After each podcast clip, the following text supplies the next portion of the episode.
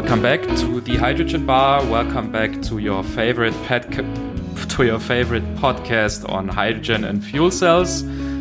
As always, I'd like to first welcome my friend Johannes. Hi, Johannes. Hello, Martin. And um, we can say also hello to another Johannes. hello, hello, Johannes Mossov. Hi. Hi. He's our guest for today. Hello, Johannes. It's so nice that you've made it, that you have found the time. It's a great yeah. pleasure for yeah, us. It's good to uh, be here from far away. yeah. Thank you very much. So, for our listeners, Johannes is um, living in Estonia, right? And yeah. he is has his company that is developing autonomous pods but maybe you you can give a short introduction about yourself and and what you're doing. Yeah, of course. So uh, my name is Johannes Mossov. I'm from Estonia, and uh, I'm one of the founders and CEO of Auvetech. Uh, has been around uh, three years now, and at first it uh, started uh, from from totally different uh, company who was a dealership uh, at that time in Estonia uh, selling Mercedeses in, in Baltic states. And, and we had an idea that uh, to make together with uh, Tallinn Technical University one autonomous uh, vehicle, which at first we didn't thought of it as a business project, but with in one year we made the first prototype of vehicle and showed it to to public uh, uh, in Estonia when we rode around with the Finnish former prime minister. Mm-hmm. Nice. And at that time, really, Auvetech was uh, born, and because we saw that there is a really a good business possibilities, because as it is every day seeing at the moment uh, with the COVID time uh, and overall in public transport that uh, the needs in, in Europe and other countries uh, with different drivers, uh, especially last mile, is uh, needed every day more and more.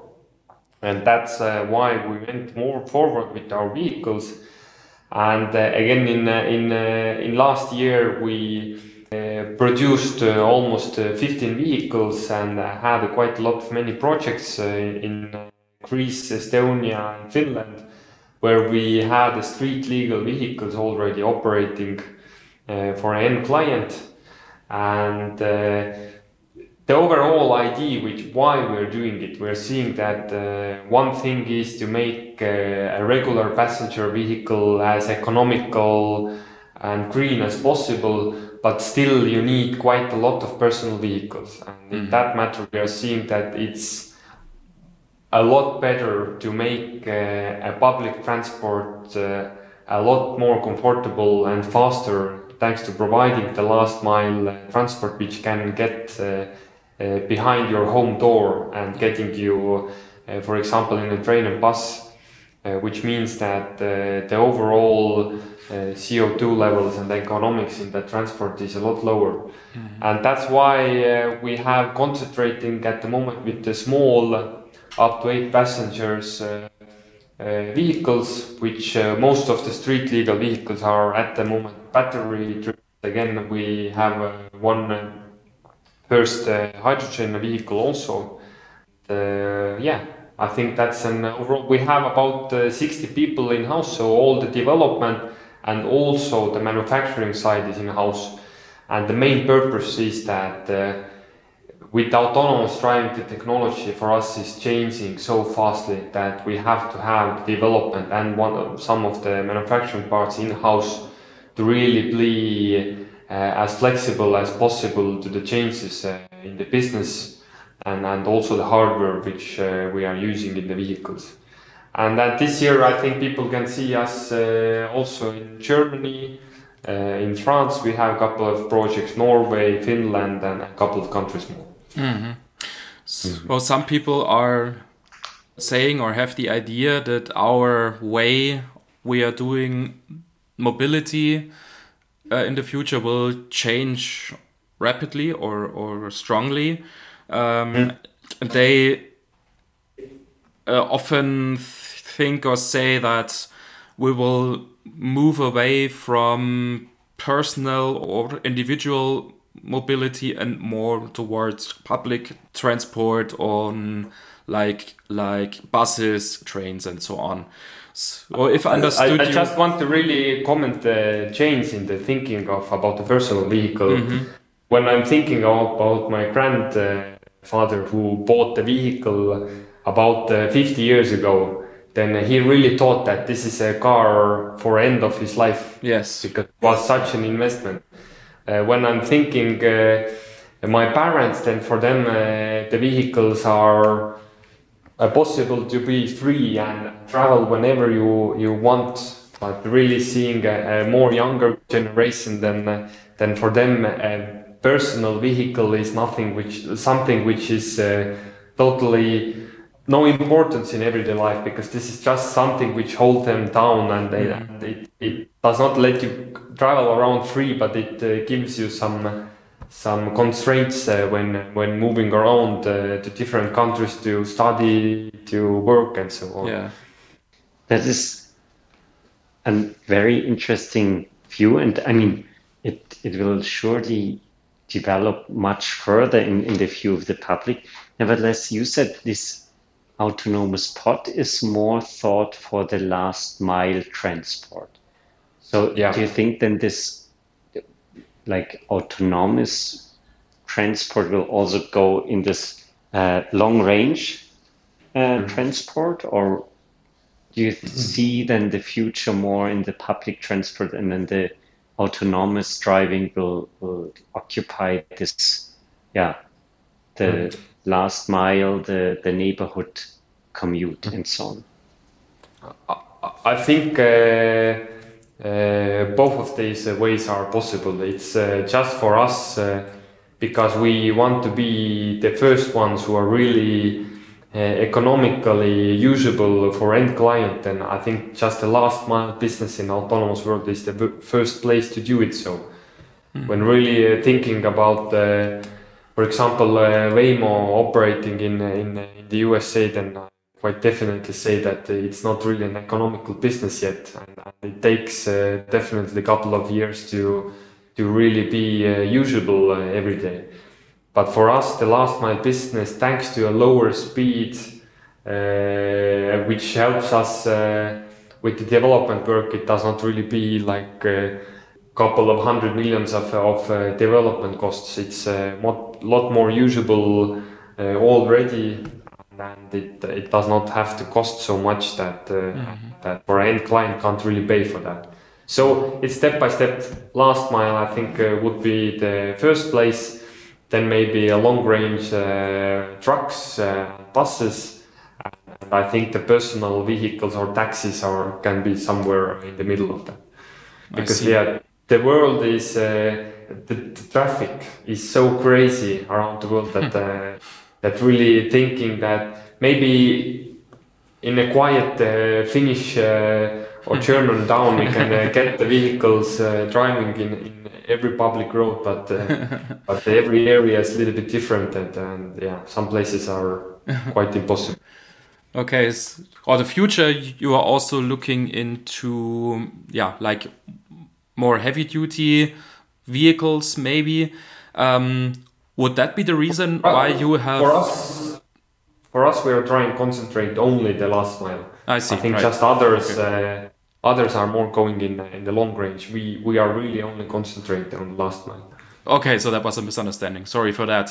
But, but um, my question was, when you are focusing on the last mile, and uh, and of course, I checked um, uh, how your vehicle looks like on the internet a bit and it looks quite small actually. Of course it's a very uh, small vehicle. So uh, i was wondering what is the reason for you to say that okay hydrogen would make sense in such an application? Um, because normally of course when we were talking about those small and uh, self uh, self-driving vehicles, we normally uh, speak about battery electric vehicles. Um, you also have a battery electric version in your portfolio, of course, but you also are thinking towards hydrogen. Why is that? So it's uh, really mainly on the experience which we have already from the projects uh, which we have been operating. A really good uh, to show why hydrogen or, other similar uh, technologies are important is mainly because the energy usage and, and the charging times. Uh, for our battery version of the vehicle, we can uh, operate up to eight hours in an area, which is usually a diameter of maximum uh, two kilometers. Mm-hmm. And in this area, because you have a small bus and the doors are opening quite uh, often because you have a lot of uh, stops uh, in the area, then uh, you need quite a lot of energy on air conditioning and heating of the cabin. I see, right. Mm-hmm.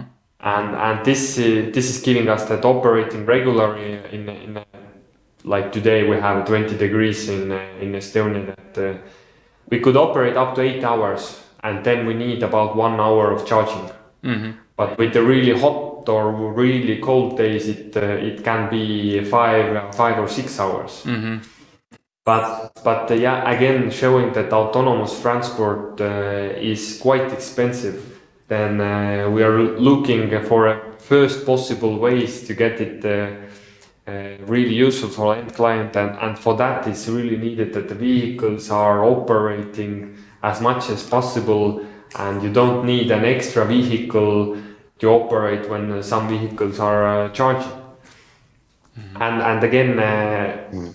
for example in a project where you have possibility to operate 24 7 like for example uh, manufacturing areas, harbors, and airports where these vehicles could be, be also really uh, useful, then uh, with the battery vehicles it just could be too expensive in the future.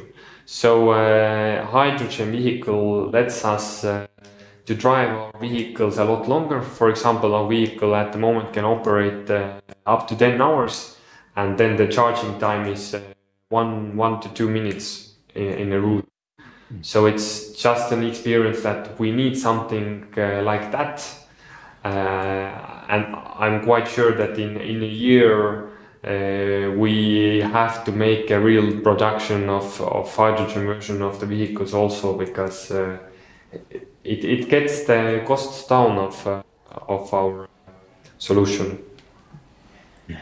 So the usage of, of these pods is really so extended during the day because like in in my uh, naive thinking, I would say, okay, in the morning there is some usage for the commuters, mm-hmm. and then basically maybe around lunchtime for the people who work maybe half day or so, and mm-hmm. then in between and and in the afternoon you have yeah not not so much demand for this, but is this um, from your experience not the case that it's really like use 20 hours a day yeah, the the operations which there there is definitely different areas. That's that's why also I'm thinking that uh, in the future, just with our uh, last mile business, some areas uh, uh battery managed uh, projects uh, with the battery vehicles, it's better to use them, and in some places hydrogen.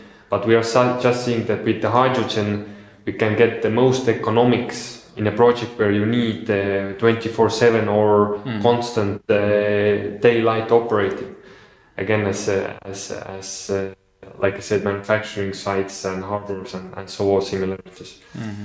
But yeah, definitely some places uh, you need mostly in the mornings, uh, uh, afternoons operating the vehicle. Then then definitely the hydrogen might not be the ideal solution or the most economical. Yeah, I see. Mm what is the status of your battery electric version and your hydrogen electric version? Is one of these versions in production already, or what is the status? Uh, the battery version vehicle is in the manufacturing, but uh, in a quite uh, small scale. We are mm-hmm. really uh, pushing next year up to 50 vehicles a year in one manufacturing site.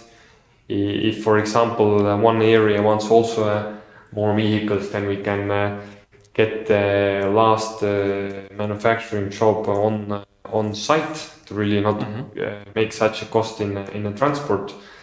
But the hydrogen vehicle we really have to see because we came out with the vehicle about a month ago and now really looking for uh, impression from the clients uh, what is the need for them and, and uh, how many we really should manufacture them.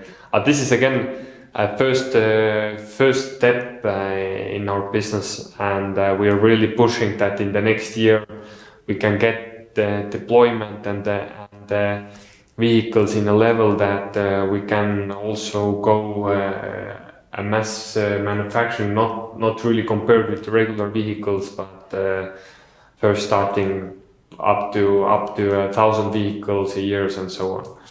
Yeah, but just uh, for business side, uh, I think uh, when we started with the hydrogen project, uh, we started about one and a half years ago. Was the first thinking about we should uh, we need uh, a hydrogen solution, and uh, we got together with an university in Estonia, which is located in Tartu, and and we we would have the possibility to just buy for some contractor an already made uh, fuel cell to add in the vehicles. But we really saw that uh, to really understand uh, the system in a technical scale also a little bit, then we we cooperated with Tartu University and and we was a really it, it showed quite nicely that uh, they were able to produce um, uh, one uh, prototype for us, mm-hmm. and, and also for them it was uh, quite interesting because before that they were only developing in the laboratory in a small scale their stacks. Mm-hmm. and from a ground up uh, from a base materials in their university and, and we also with them we got the possibility to produce a really first uh, stack of, uh, of uh, low temperature fuel cell in Estonia uh, locally, and, and that's what gave us our own development department also a lot on, more understanding how the system works, what are the dangers, what do we have to look into more, and so on. Mm-hmm. So yeah, this was also quite quite interesting that we went uh, this way with the, with the hydrogen system. Mm. What do you would would you say are the or have been the challenges in in developing this um, complete fuel cell system there yourself? I think the main things was uh, just uh, scaling up the system uh, power from from the laboratory where they mm. really worked before that in in uh, maybe a couple of uh, uh, watts of power and now the system is uh, three kilowatts, uh, which is uh, just getting it scaled up gives a lot of different problems. Is it problems with some electronic side? Is it there a problem that there is some strange uh, stuff in the hydrogen which really burned down a couple of uh, first prototypes and so on. So mm-hmm. quite a lot of testing and understanding uh, how how it can be worked on and yeah mm-hmm. what are your plans for a storage of hydrogen uh, i assume you will um, use gases, hydrogen right yeah. Um, yeah will that be at 350 bars or at 700 bars so at the moment in the vehicle we have uh, 300 bars right and okay. and uh, we are seeing that uh, with the energy consumption which we have at 300 bars with the package which we can put in the vehicle is uh, quite quite more than enough for us. Mm-hmm. Right. I think maybe in the future, if uh, cost of a 600 or 700 bar system gets lower, then maybe it's uh, it's a system which we can use. But at the moment, the 300 bar is okay, and and also the as, as I said, the system, uh, the fuel cell is only three kilowatts. Mm. And it uh, mm. just shows that we have also a separate yeah. Uh, battery system which uh, just keeps the usage of, uh, of fuel cell in the constant level. So mm. we don't have so much up and downs. And it's also good for the lifetime of, yes. of the fuel cell. Yeah. And, and, and for us, the integration, it's, it's also not, not really a big part because everything after the fuel cell is is our regular uh, battery uh, vehicle. Yeah, Just right. the battery is removed, the smaller one is uh, besides that. Yeah. yeah. What is your storage capacity in in terms of weight for the hydrogen? So is this few kilograms maybe, or or what is this? I can't say by heart, but I can say that there is. Uh, about uh, three 300 bar and uh, was it one was about uh, uh 60 liters i see or right okay liters. yeah Some, something like that yeah okay mm-hmm. now, so so not really a big weight because compared with the battery version the weight of the vehicle went down about uh, about 50 to 60 kilograms yeah okay Hmm. The, the typical problem in, in the fuel cell cars is often this refueling that, I mean, you probably do not go with these um, pods to a kind of open um, refueling station. Is to, do, do your project partners then need to set up their specific infrastructure? Mm-hmm. So, uh, uh, in the future also if uh, choosing the projects then uh, definitely a, a local hydrogen tanking system is needed but at the moment we have used our own local local how to say a balloon system where there's uh, just a trailer with uh, yeah. some hydrogen compartment in, inside, and from that we're refueling. We have also one like local certified uh, hydrogen uh, tanking system in Estonia. This is also just just connectable with our vehicles, mm-hmm. and yeah. But still, it's uh, it's uh, how to say in Estonia we usually say it. Uh, it's a story about uh, an egg and chicken that which comes for first. Yeah. And and the hydrogen, it's definitely we have the hydrogen vehicle but we also need uh, somewhere to get the hydrogen. Yeah, one solution for for um, that egg and chicken um, problem that you're hearing sometimes is that uh, if a company wants to do uh, hydrogen vehicles, mm. it would also have to do hydrogen refueling stations. So this mm -hmm. is. Uh, uh, for example, what what Nikola is doing right now. So that's of course another scale. oh, that's not really, of course, comparable um, mm. to what you are doing. Uh, but of course, the idea uh, could make sense, right? That, that you are not only providing vehicles, um, but also would provide refueling stations. Mm. Would that be a thing that you think would make sense for you as well, or is this not in your scope right now? Not really in our scope, and we're mainly thinking that this can be a cooperation with uh, another company. Mm-hmm. Uh, because uh, yeah, really, really don't want to go in, in that, and and also with as it is with the with the hydrogen, I think the biggest uh, problem at the moment that uh, uh, comparing the prices with, with hydrogen with regular vehicles or electric vehicle is uh, quite quite a pricey transport, but uh, hydrogen needs uh, quite a lot of scaling. Mm. If I understand correctly, then in in Japan and Germany are a couple of places where there has been a, scaled up project where you can really see that the price point of hydrogen is uh, is so much uh, lower that it can be comparable with uh, with other mm-hmm. Uh, fueling systems. But what with our vehicles, as as they are quite small, then then only with that uh, telling that we are needing a,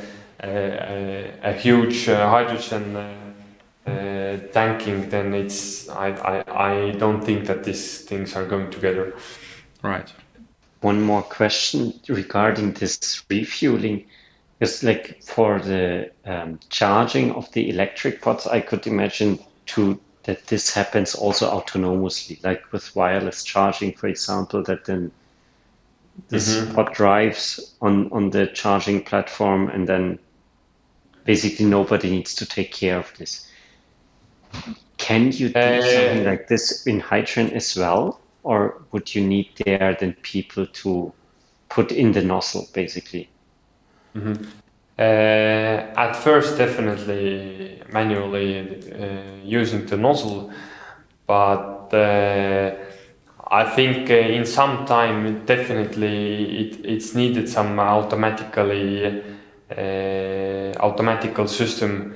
But uh, seeing at the moment that if if we can operate a 10 vehicle, 10 hours a row with the vehicle, which is used by by every different people, then then maybe it's a good thing that uh, every ten hours there is somebody physically looking inside the mm. vehicle that we still have uh, stools to sit and, yeah. and, really to hold to stay, and we have wheels on the car, and also at the same time put some hydrogen in the vehicle. Yeah, so. yeah right. Yeah, mm. Or you would necessarily have to do some kind of of of. Uh, of maintenance and and the cleaning maybe. And mm-hmm. so you always have the chance to refuel the car um, yeah. when you do that. Okay. Well um, thank you very much for those insights johannes. We'll continue our, our discussions next week uh, mm-hmm. For this week, we we have reached our our time limit once again, unfortunately. So mm-hmm. thank you very much for your time. Uh, thank you very much for providing those insights, and I really look forward to continue our discussion next week. Yeah, thank you very much. If for for our listeners, if you want to reach out to us, um, have feedback or questions also to Johannes, feel free to go to our website and just contact us via the uh, form there. Uh. And for this, hear you next week, right? Yeah, next week. Goodbye.